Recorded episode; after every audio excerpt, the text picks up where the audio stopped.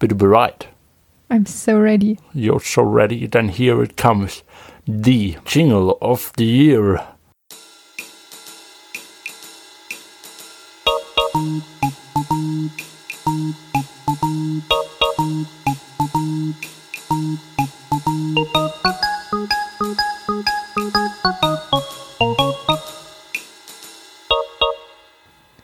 Hallo und willkommen zu Löffelkraut, Lebensräume Mitteleuropas. Bei mir ist der Stefan Hallo. und ich bin die Ella. Hallo zusammen. Heute ist wieder Freitag und Stefan, das heißt Löffelkrauttag. Es ist immer nur der zweite Freitag, jeder zweite Freitag. Ja, das kommt jetzt im nächsten Satz. Ah, okay. Alle zwei Wochen am Freitag stellt einer von uns nämlich einen Lebensraum vor und heute ist das schon der achte Lebensraum, LRT, also Lebensraum Typ 8. Und da bist du an der Reihe, Stefan, aber Ich bin auch vorbereitet. Das ist optimal, das trifft sich gut, aber davor möchte ich noch eine erfreuliche Nachricht an unser Publikum ähm, weitergeben. Und zwar haben wir zwischen der letzten und dieser Folge eine anonyme Spende für unseren Podcast erhalten, worüber wir uns sehr gefreut haben. Äh, diese Spende ging witzigerweise auf ein privates Konto von uns, weil wir den Spender kennen und er uns kennt. Ähm, wir hatten aber tatsächlich im gleichen Zeitraum ein offizielles Spendenkonto für diesen Podcast eingerichtet. Und falls jetzt noch jemand auf diese Idee kommen sollte, dann macht das bitte über unser offizielles Spendenkonto. Den Link dafür gibt's auf unserer Webseite oder unter jeder Episode in der Beschreibung. Und wenn ihr im Gegensatz zu dem letzten Spender wirklich anonym spenden wollt, dann müsst ihr euch was anderes überlegen, als PayPal dafür zu benutzen. Auch noch ein sehr guter Hinweis, ja. Aber damit kommen wir direkt schon zum Thema. Das war jetzt schon genug Vorgeplänkel. Und ich würde dich gerne fragen, um welchen Lebensraumtyp es heute geht, Stefan. Jawohl.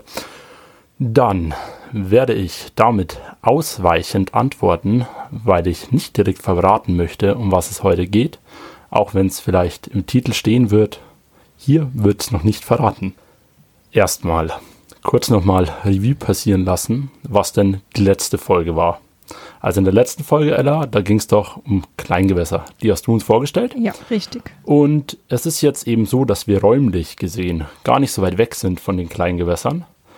Unser heutiger Lebensraum kann direkt an Kleingewässer angrenzen. Wir finden ihn aber auch an anderen Strukturen. Wir werden uns heute im Folgenden mit einem einzelnen Element unserer Kulturlandschaft beschäftigen. Oh, das ist mal was Neues. Cool. Genau, das heißt, wir gehen nochmal eine Stufe kleiner, als die Kleingewässer schon waren. Und es ist eben so, ich habe es bereits gesagt, es geht um ein Kulturlandschaftselement und damit heißt es, der Mensch ist wieder maßgeblich für den Lebensraum verantwortlich.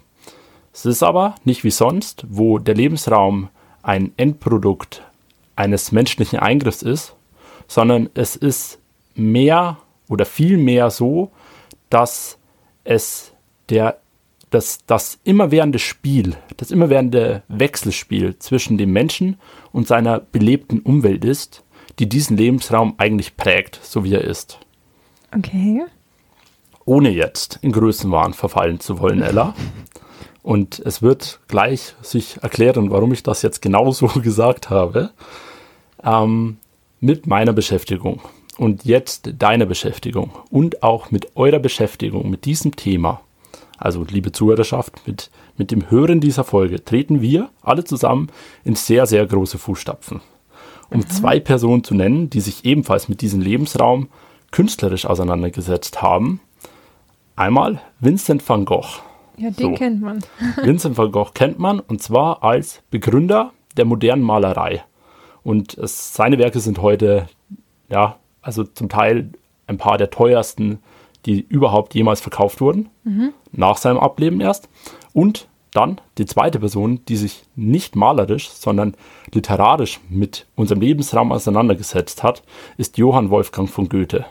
Gilt heute als einer der bedeutendsten Schöpfer deutscher Dichtkunst.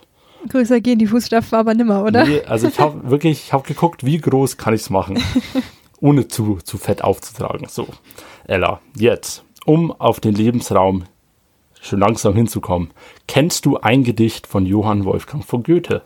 Du darfst Gott. irgendeins nennen. Ja, natürlich kenne ich eins von Johann Wolfgang von Goethe. Ja, bitte? Wenn ich jetzt den Namen wüsste. Die Bürgschaft ist von Schiller, das ist nicht Goethe. Also Goethe habe ich gelesen, den Faust. Das ist jetzt nicht direkt ein Gedicht, aber auch in, Gedicht. auch in Versform.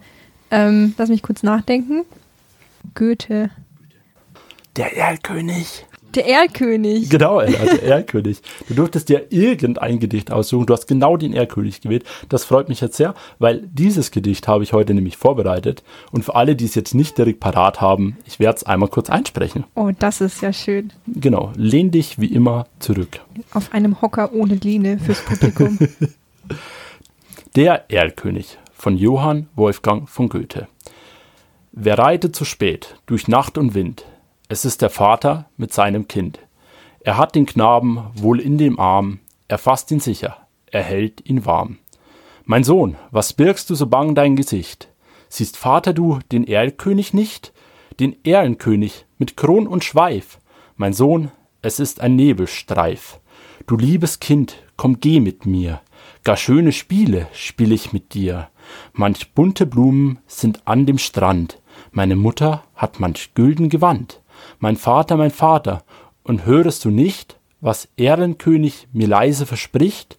Sei ruhig, bleib ruhig, mein Kind. In dürren Blättern säuselt der Wind. Willst feiner Knabe, du mit mir gehen? Meine Töchter sollen dich warten schön. Meine Töchter führen den nächtlichen Rhein und wiegen und tanzen und singen dich ein. Mein Vater, mein Vater, und siehst du nicht dort Erlkönigs Töchter am düsteren Ort? Mein Sohn, mein Sohn, ich seh es genau. Es scheinen die alten Weiden so grau. Eigentlich wird's jetzt nochmal mit zwei Strophen weitergehen, aber der entscheidende Satz ist eigentlich schon gefallen. Es scheinen die alten Weiden so grau. Es ist der letzte Satz, den ich gerade vorgelesen habe. Und diese grau scheinenden Weiden sind unser heutiger Lebensraum. Ja, schön. Sehr schön. Eine gute Einführung. Danke. Es sind nicht ganz gewöhnliche Weiden, mit denen wir uns heute beschäftigen wollen. Es sind Weiden, die man tatsächlich, so wie der fiebrige Junge im Gedicht von Johann Wolfgang von Goethe, im nächtlichen Wald vielleicht mit Personen verwechseln könnte. Vielleicht auch mit Erlkönigs Töchter, obwohl wir ja nicht wissen, wie sie die aussehen. Und diese Weiden, mit denen wir uns heute beschäftigen wollen, also LRT 08, sind die Kopfweiden. Um diese Kopfweiden soll es im heute eben gehen in der heutigen Folge. Und wir werden uns das Ganze etwas genauer angucken und nicht nur von der literarischen Seite betrachten, sondern auch eben aus verschiedenen anderen Perspektiven. Sehr schön. Also, Erlkönigs Töchter heute im Fokus. Erste Frage, warum kann man die jetzt, also warum kann man Bäume mit Personen verwechseln? Das spielt natürlich ganz klar auf die Gestalt dieser Bäume ab. Dann sind sie schon mal nicht so groß. Sie sind nicht so groß, nein, tatsächlich nicht. Und wie ich vorher bereits auch schon erwähnt habe, es geht eben, es ist ein Wechselspiel zwischen Mensch und Baum. Vorher wollte ich Baum nicht sagen, habe belebte Umwelt gesagt. Es geht aber genau um dieses Wechselspiel zwischen Mensch und Baum. Und es geht eben um eine bestimmte Art, Weiden zu erziehen, könnte man sagen. Ein weiterer Punkt, der auch dazu beiträgt, warum der Junge diese Weiden überhaupt sehen kann, wenn sie da durch den nächtlichen Wald reiten, das sollte ich vielleicht noch dazu sagen, ist, dass sie oftmals am Wegrändern, Flussufern oder eben auch in Kleinstgewässern stehen, wie ich es vorher schon gesagt habe. Das ist einfach nur zum Verständnis auch nochmal für das Gedicht. Und jetzt aber ganz von vorne und vorweg. Bei Kopfweiden handelt es sich nicht um eine Baumart. Das heißt, wir sind nicht im botanischen Sinne bei einer Baumart, sondern es ist eher eben diese Baumform. Weiden, die zu dieser Kopfform erzogen werden, sind Silberweiden, also Salix alba, dann Rötelweiden, was nichts anderes ist als ein Hybrid aus der Silberweide, also Salix alba und der Bruchweide, Salix fragilis. Die kennen wir aus einer anderen Folge. Ja, kommt mir auch sehr bekannt vor. Aus welcher Folge, Ella? Oh, Stefan.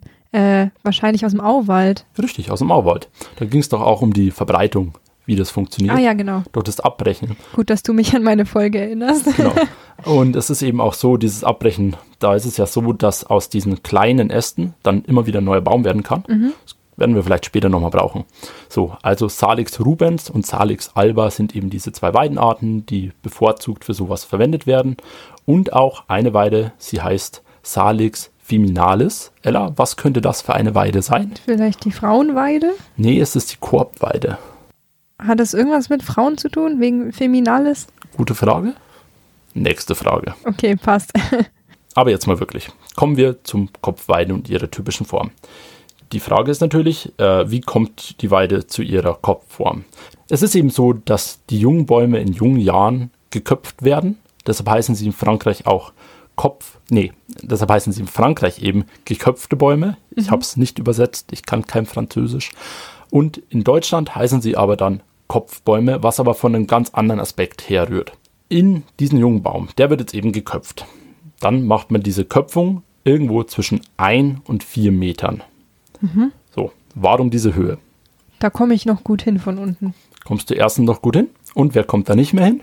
Äh, ähm, irgendwelche Tiere, die mir junge Triebe abfressen würden, wie äh, Schweine oder Wild oder Schafe was auch sonst. Oder Rinder oder was auch immer drunter steht. Genau. Denn wir finden sie nicht nur an Wegrändern, sondern auch immer an den oder manchmal an den Rändern eben von Weiden. Und das hat auch einen Grund, den ich vielleicht später noch erwähnen werde. Aber es es ist eigentlich gar nicht so schlecht, wenn so ein Kopfbaum auch mal auf einer Weide steht, weil die Tiere können sich daran vielleicht ein bisschen kratzen oder sich im Schatten drunter legen.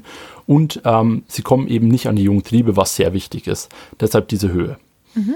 Auf diesen ersten Schritt, den wir eben normalerweise im Winterhalbjahr machen, wenn die Bäume in der Ruhephase sind, reagiert der Baum im darauffolgenden Jahr mit einem starken Ausschlag von jungen Trieben. Alle da oben, oder? Wo er geköpft wurde. Ja, und die anderen werden eben wenn welche weiter unten kommen, normalerweise von Vieh, was darunter ist, abgefressen. Ah, ja. mhm. Oder es kommt dann der Stefan vorbei und rupft die einfach ab.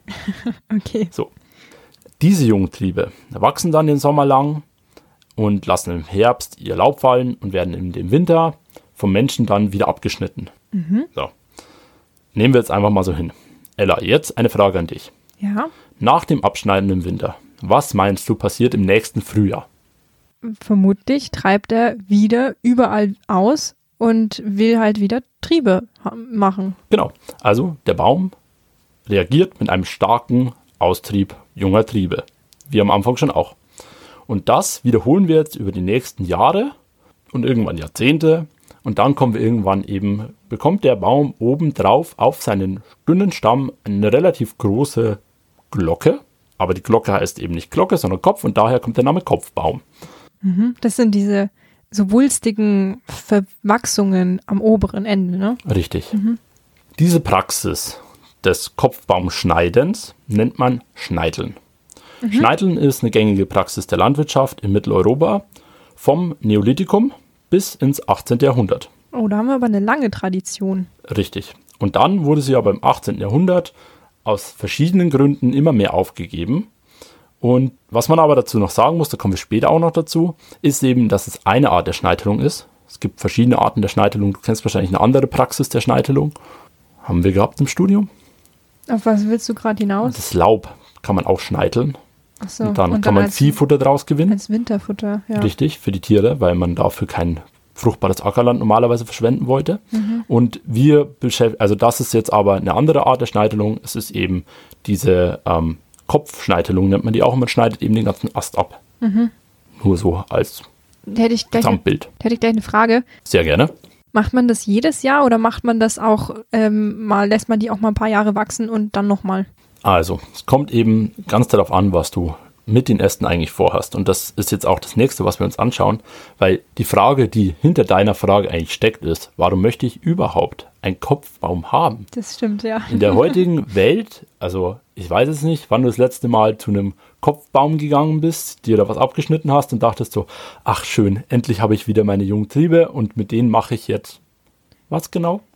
Und deshalb werden wir uns jetzt damit beschäftigen, was man eigentlich überhaupt, warum, warum mache ich das? Also warum haben Leute im Neolithikum schon damit angefangen, diese Kopfbäume zu schneiden? Obwohl man da davon ausgehen muss, dass die haben das noch beim Vorbeigehen gemacht wahrscheinlich eher und diese richtige Tradition kam dann erst im Mittelalter auf, wo man sich die Bäume wirklich gezogen und gehalten hat, muss man fast sagen. Mhm. Da wurde die gehegt und gepflegt. Ein domestizierter Baum. So kann man es auf jeden Fall sagen.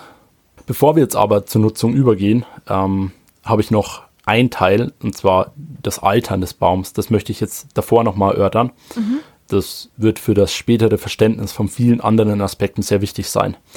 Es ist eben so, wir haben bei den Weidenarten eine sehr hohe Austriebsstärke, also sie treiben sehr stark aus, mhm. wenn man sie zurückschneidet.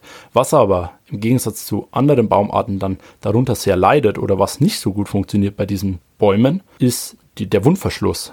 Also wir können zwar, wir haben eine enorme Regenerationsfähigkeit, dass neue Triebe gebildet werden, aber die alten, die alten Wunden werden eigentlich kaum verschlossen, mhm. was eben dann bei den jungen Bäumen schon zu Infektionen und also zu Infektionen mit Fäulniserregern führen kann, also durch Bakterien und Pilze und die treten eben in den Baum ein. Mhm. Und am Anfang kann das der junge Baum noch sehr gut ab und er wächst weiter und er treibt wieder aus und wir schneiden ihn wieder ab.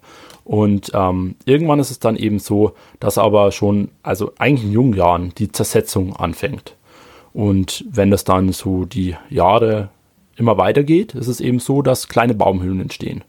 Und in diesen Baumhöhlen sammelt sich Mulm und auch vielleicht Blattmasse, also einfach das fallende Laub kann sich dort ansammeln. Und irgendwann müssen wir uns vorstellen, haben wir einen ziemlich stark ausgehöhlten alten Baum die Tradition, ne, wir schneiden ihn jedes Jahr und er wird älter und älter und wir geben ihn von einer Generation in die nächste. Also man muss da wirklich davon ausgehen, dass diese Bäume schon mehrere Generationen von Menschen überleben können mhm. und äh, immer so weitergegeben werden und immer geschnitten und diese Höhlen werden größer und mehr Mulm und dann werden sie irgendwann innen komplett hohl und äh, irgendwann ist es auch so, dass der äußere Ring des Baums auf einer Seite oder auf mehreren Seiten auf einmal durchreißt und dann gehen wir schon so ein bisschen aufs Lebensende dieses Baums zu. Ja, es klingt danach. Da sind wir jetzt bei sehr alten Exemplaren. Richtig, aber es ist dann auch so, das kann schon mal ein paar Jahrhunderte dauern, dieser Zersetzungsprozess. Mhm. Und äh, wir haben dann verschiedene Vitalitätsstufen und irgendwann wird der Baum absterben. Aber auch dieser tote Baum wird wahrscheinlich noch eine Zeit lang so in der Landschaft stehen. Und auch der erfüllt eben noch verschiedene Zwecke oder hat einen Nutzen.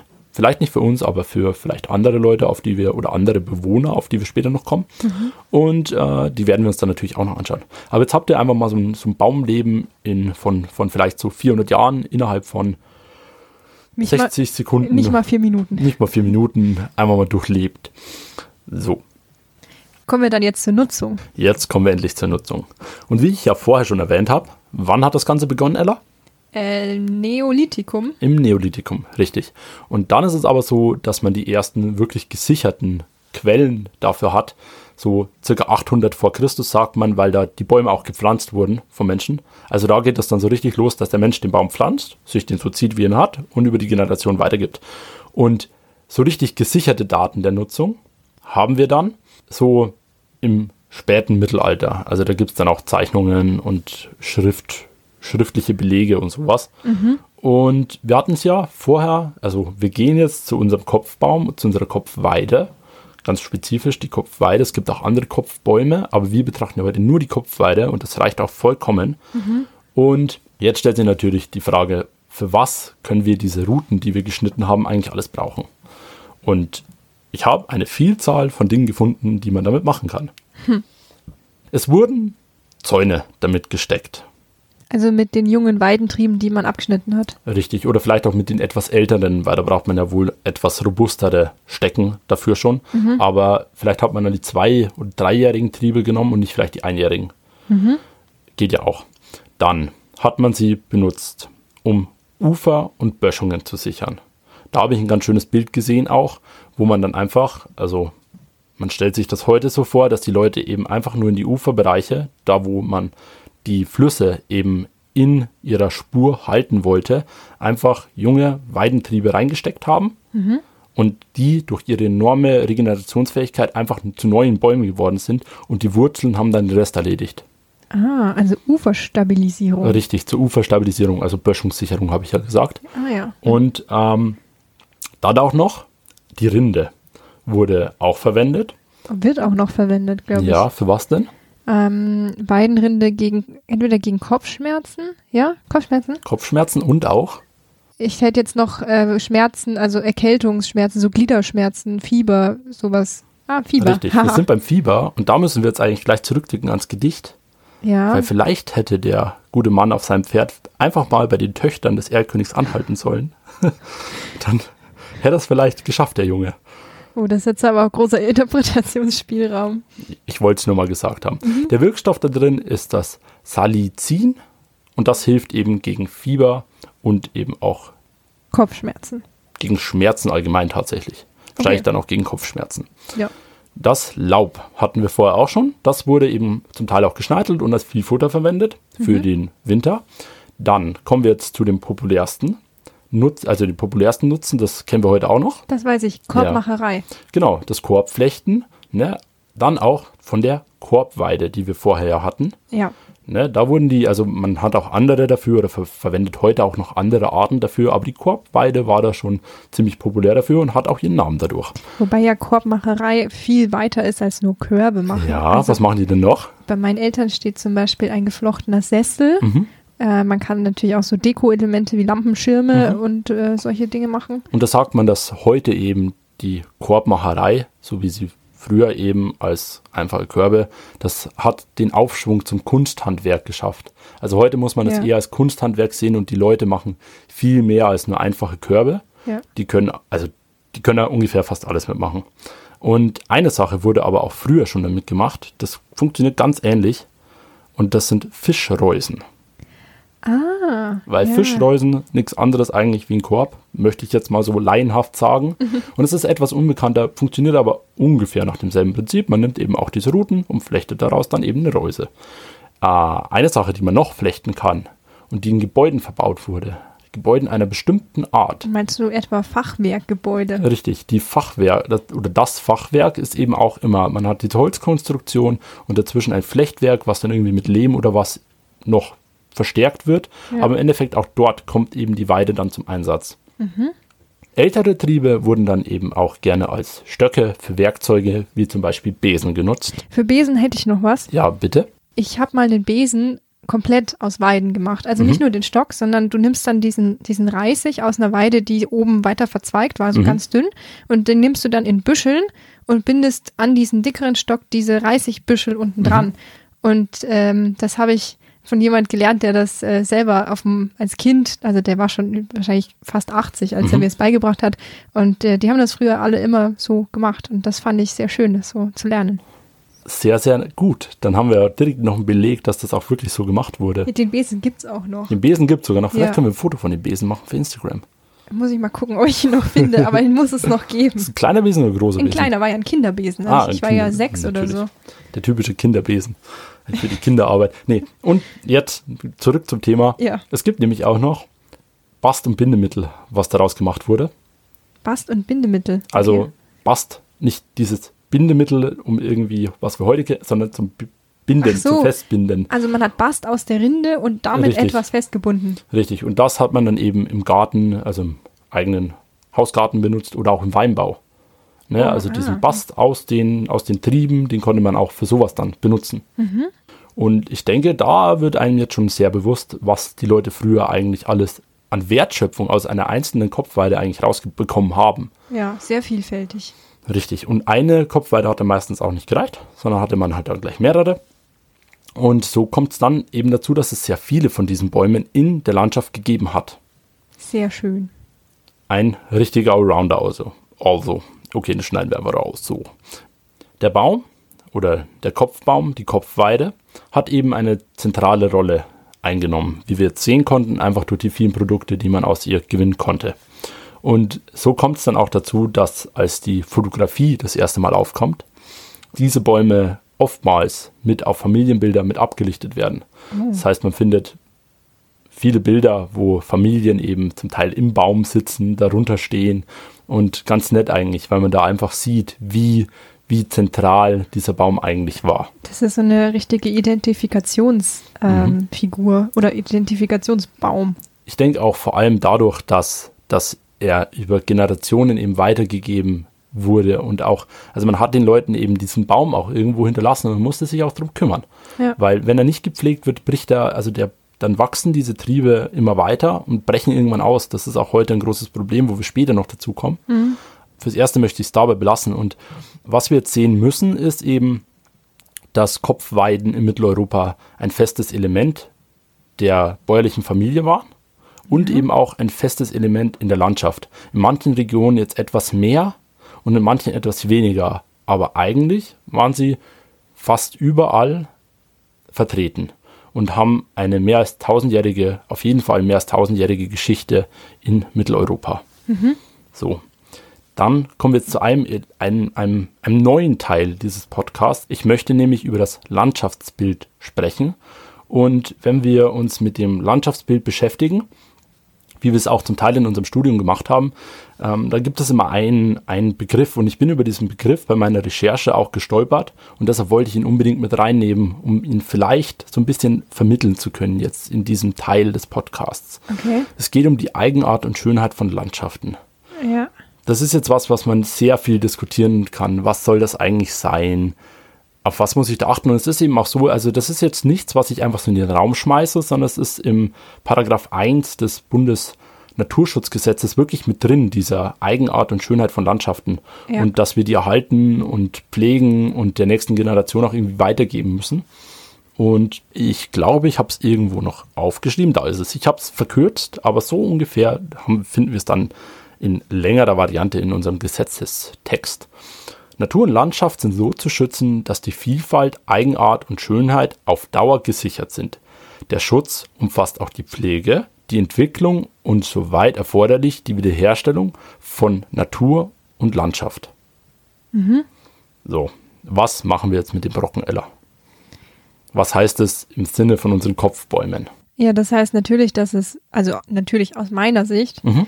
sehr gerne aus deiner dass Sicht, dass es gesetzlich vorgeschrieben ist, ein so Kulturlandschaftselement wie das Kopfbäume, Kopfweiden sind, äh, zu pflegen oder wiederherzustellen, damit sie nicht verloren gehen. Weil wenn bei diesen Bäumen keine Pflege stattfindet, und Pflege heißt jetzt irgendwann müssen sie geschnitten werden. Wie es vorhatten.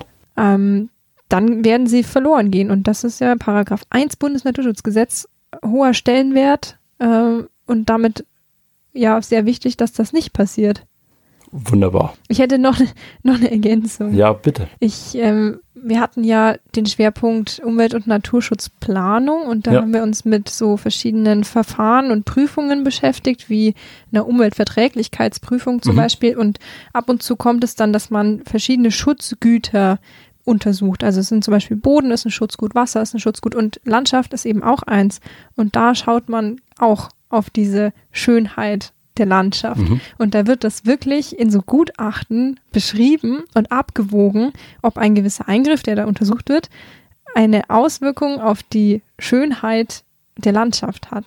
Und was denkst du jetzt, wie, wie würde sowas ausfallen, eben wenn wenn wir, wir haben vielleicht einen, einen Weg und der soll jetzt vielleicht verbreitert werden, aber auf der einen Seite vom Weg stehen eben alte Kopfweiden, die dem Ganzen dann weichen müssten. Was denkst du, wie, wie könnte es da ungefähr aussehen?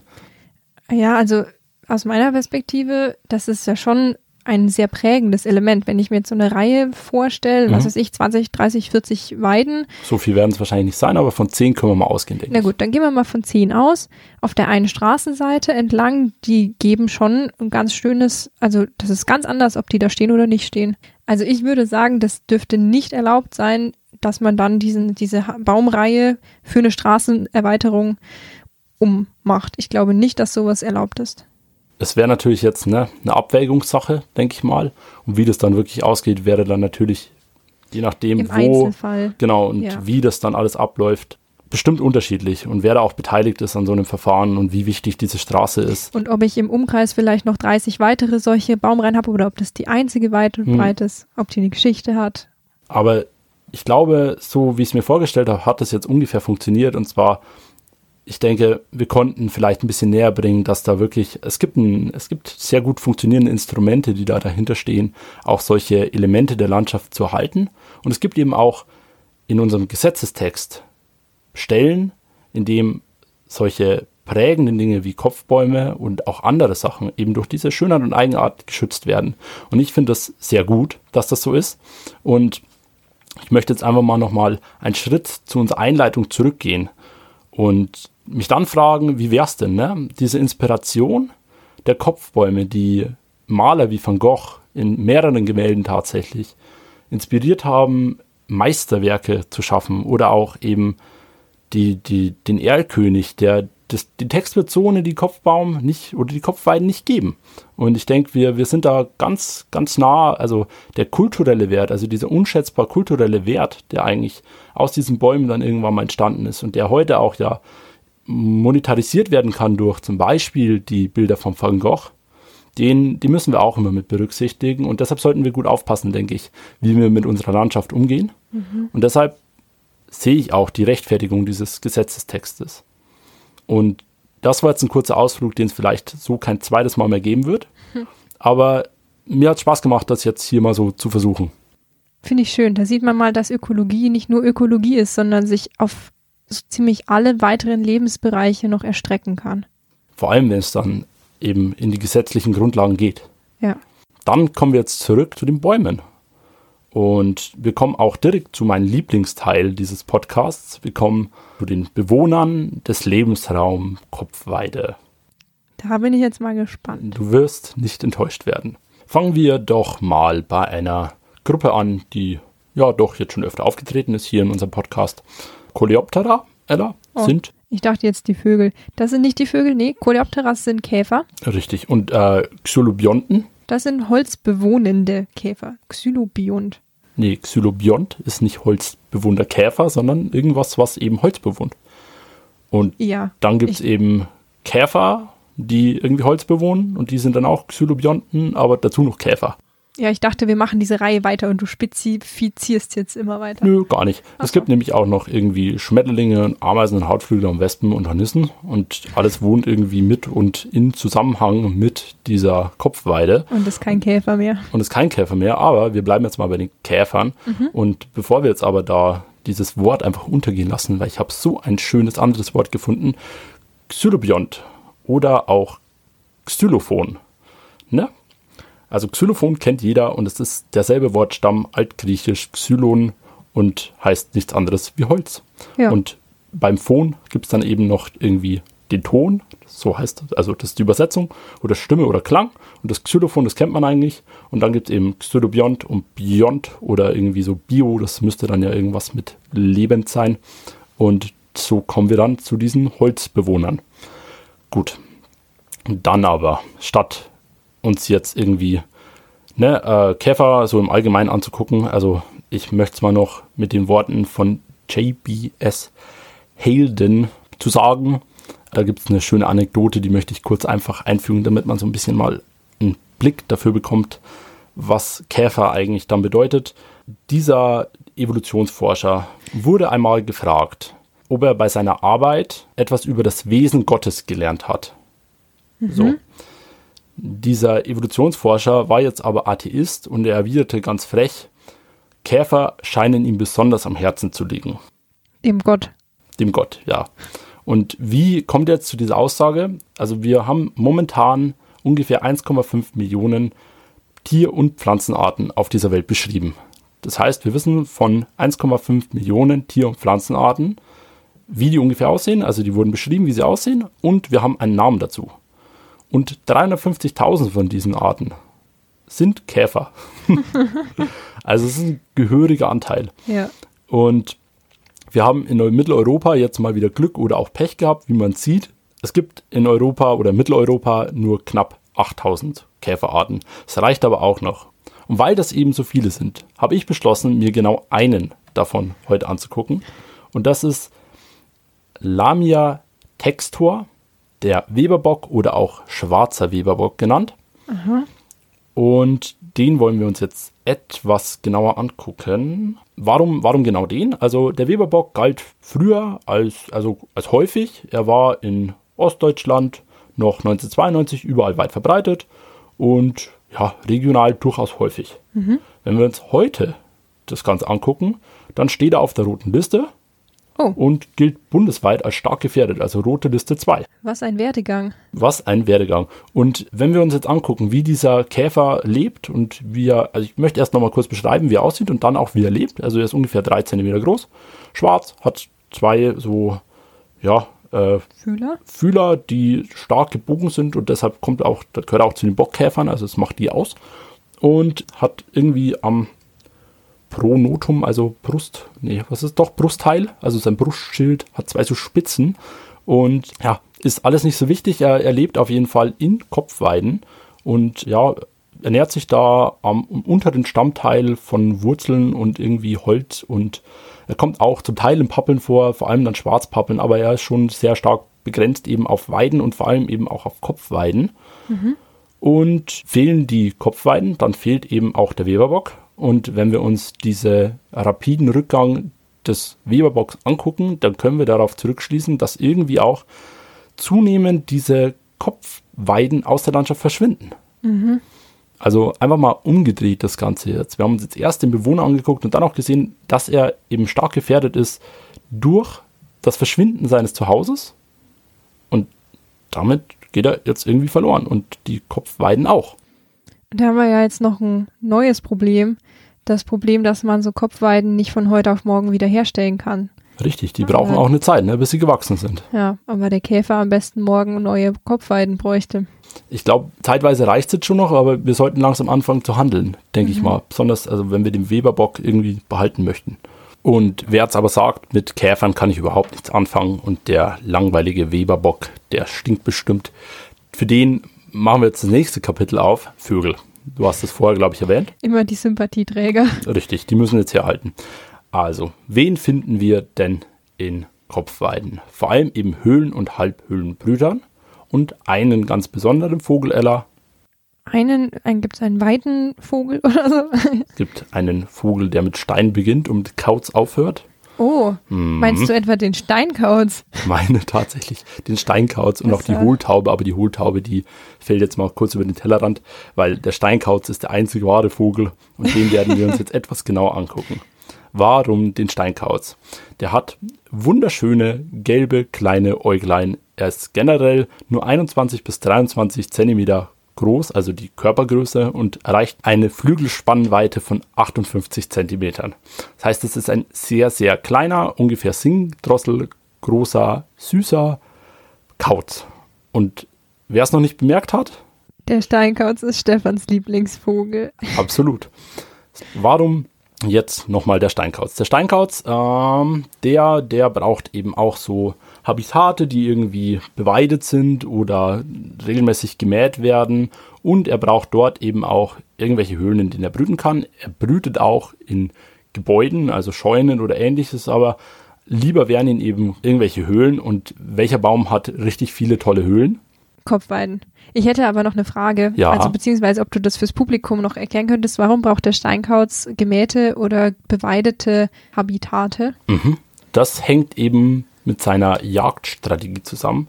Also er ist ja ein ja, eigentlich dämmerungs- und nachtaktiver Räuber. Also er ernährt sich vor allem von Feldmäusen. Mhm.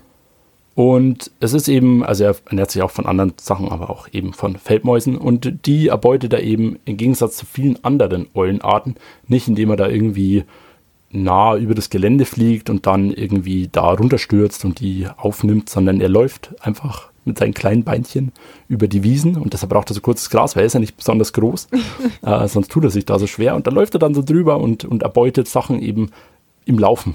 Und dann ist klar, warum er was Gemähtes Genau, braucht, weil sonst ja. kommt er da gar nicht richtig durch und er sieht dann auch nicht richtig und das ist ganz doof für den.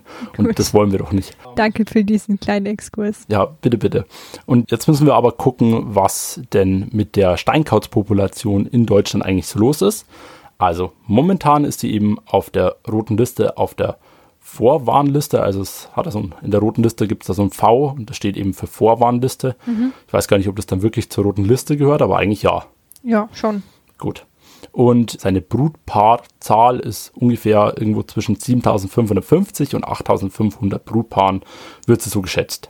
In, in Bayern oder in Deutschland? In Deutschland. Okay. Und jetzt kommt aber der Gag: 76 Prozent des deutschen Bestandes finden sich in Nordrhein-Westfalen. Oh. Und komischerweise ist eben auch der Kopfbaumreichtum, also von Kopfweiden und anderen Kopfbäumen, aber vor allem eben von Kopfweiden, in den Niederungsgebieten von Westfalen und eben auch im Niederrheingebiet, im unteren Niederrheingebiet besonders hoch. Also könnte es da durchaus eine Korrelation Richtig, geben. Richtig, also der wohnt eigentlich eben auch da. Also er wohnt auch in, in Streuobst, aber das kommt irgendwann anders. Aber eben, er hat auch so, er braucht eben irgendwelche Höhlen und viele gute Höhlen für den Steinkauz gibt es eben in den Kopfweiden. Mhm. Und hier wieder dasselbe. Wo es viele Kopfweiden gibt, gibt es dann hoffentlich auch viele Steinkreuze. Und wenn die Kopfweiden verschwinden, Gibt es keine Steinkreuze mehr. dann gibt es auch keine Steinkreuze mehr. Also in diesem eng betrachteten Radius. Ne? Richtig. Aber du sagst jetzt im eng betrachteten Radius, auch in ganz Mitteleuropa ist der Bestand des Steinkaus sinkend. Also es geht, es geht dahin mit dem Steinkauz. Aber genug vom Steinkauz. Es gibt nämlich noch auch andere, bei weitem nicht so tolle Tiere, die Kopfweiden benötigen. Und unter den Säugetieren sind es da zum Beispiel der Siebenschläfer, der Steinmarder und der Iltis, einfach mal um ein paar genannt zu haben. Und auch Fledermäuse, die verschiedenen Arten von Fledermäusen nutzen diese Kopfweiden für die Aufzucht ihrer Jungen und als Winterquartier. Ah, Also cool. geht beides. Wenn die Höhlen groß genug sind, Wenn dann. die Höhlen groß genug sind und auch kommt natürlich auf die Art an. Ne, eine große Hufeisennase wirst du da drin jetzt nicht finden, aber eine Zwergfledermaus vielleicht.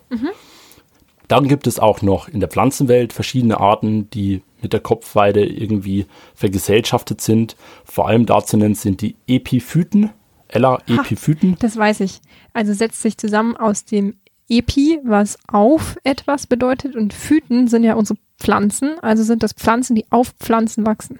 Richtig. Und äh, welche Pflanzen machen sowas normalerweise? Also der, das erste Beispiel, was mir einfällt, sind äh, Misteln. Aber was du jetzt hier wahrscheinlich meinst, sind Moose. Die Moose sind es, genau. Also man findet verschiedene Arten von Moosen. Dann noch Algen auch. Und wieder die Pflanze, die keine Pflanze ist. Die Flechten. Die Flechten findet man auch in, in großen Teppichen auf den alten Stämmen. Und dabei, also dann gibt es noch was, was man auch findet, was aber auch wieder nicht zu den Pflanzen gehört. Imposante Baumpilze. Da gibt es auch eine ganze, ganze Reihe. Weidenscheibenpilz, blasige Eckscheibchen, Kreiseldrüsling und so weiter. Viele auch einfach nur auf Weiden, aber die lassen wir jetzt alle einfach weg. Und kommen zum letzten Teil Okay. dieser Folge. Wir hatten vorher, es sind ein paar Fragen offen geblieben, die hoffentlich jetzt noch geklärt werden. Bis zum 18. Jahrhundert war dieser Baum wahnsinnig wichtig und auch sehr stark vertreten in der Landschaft und dann wurde er immer unwichtiger. Er wurde auch einfach nicht mehr geschnitten. Das heißt, er hat keine Pflege mehr erfahren. Und was passiert mit den Bäumen, wenn sie keine Pflege mehr erfahren? Sie wachsen quasi über sich hinaus und brechen ab. Genau, sie brechen dann aus tatsächlich und das führt meistens durch die veränderte Statik der Bäume. Also die können das, normale Weide, die könnte das.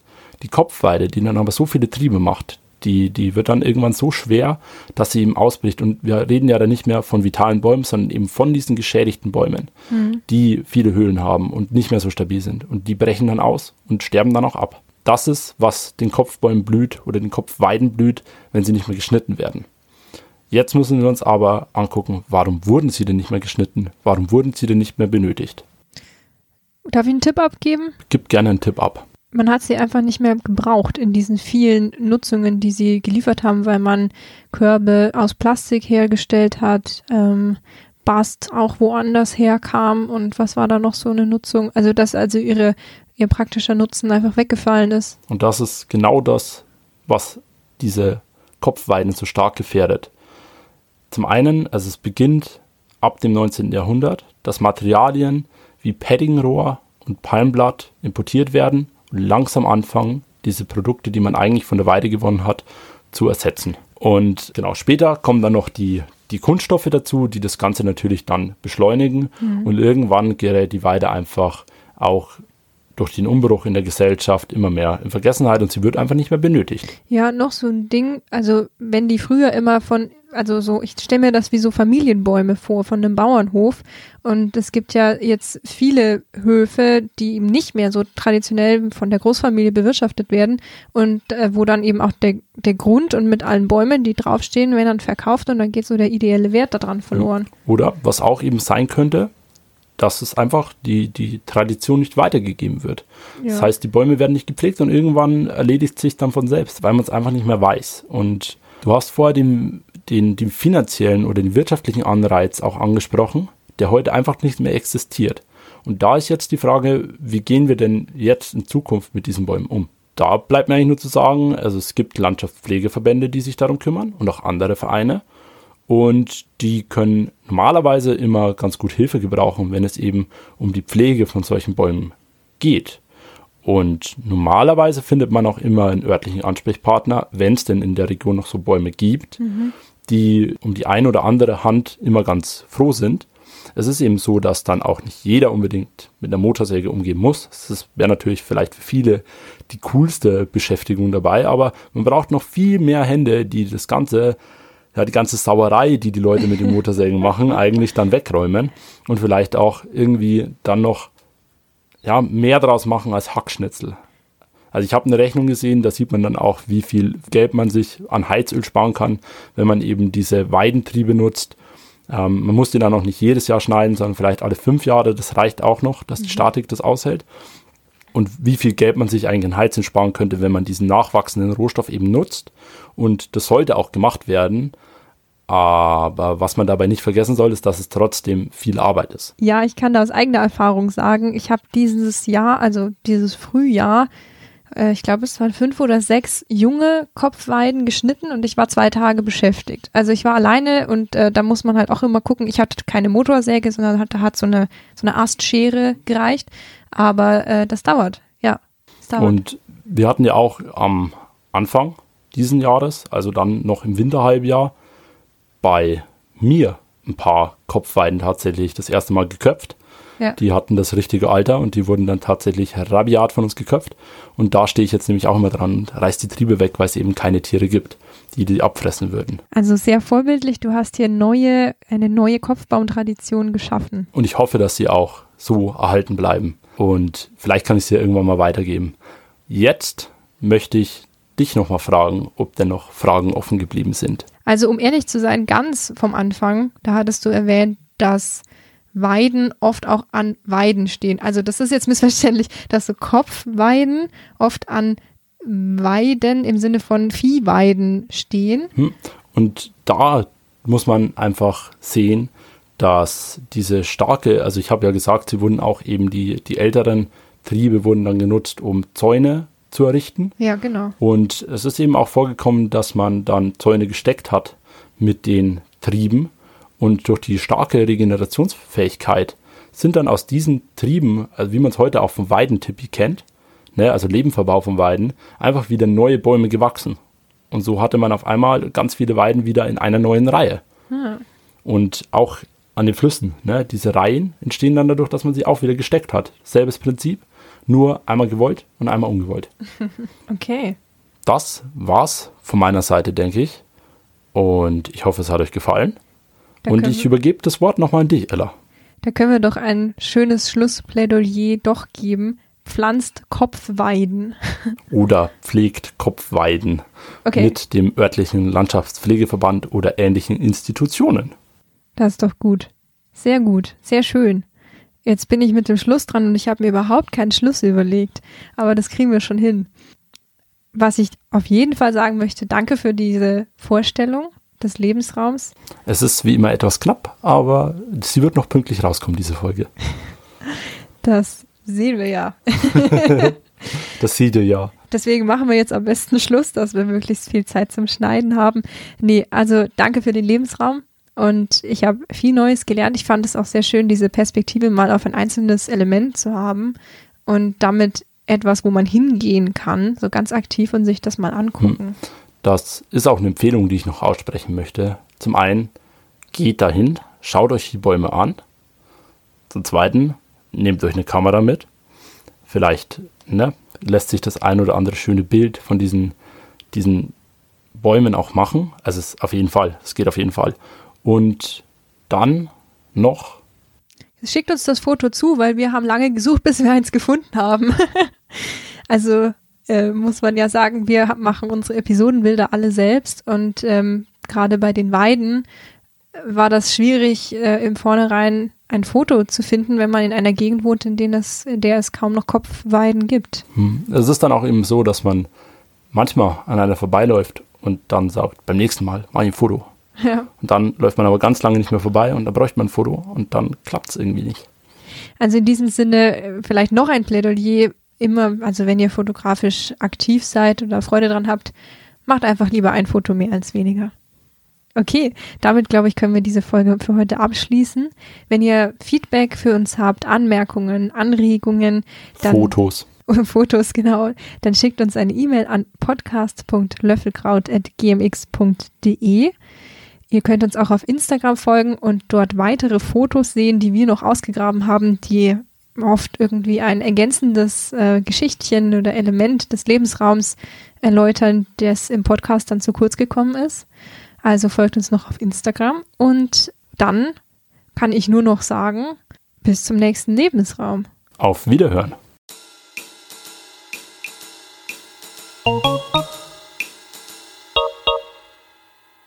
Also soll es mir verzeihen, wenn ich es falsch ausgesprochen habe. Halden, Hal, Hal, Hal, Halden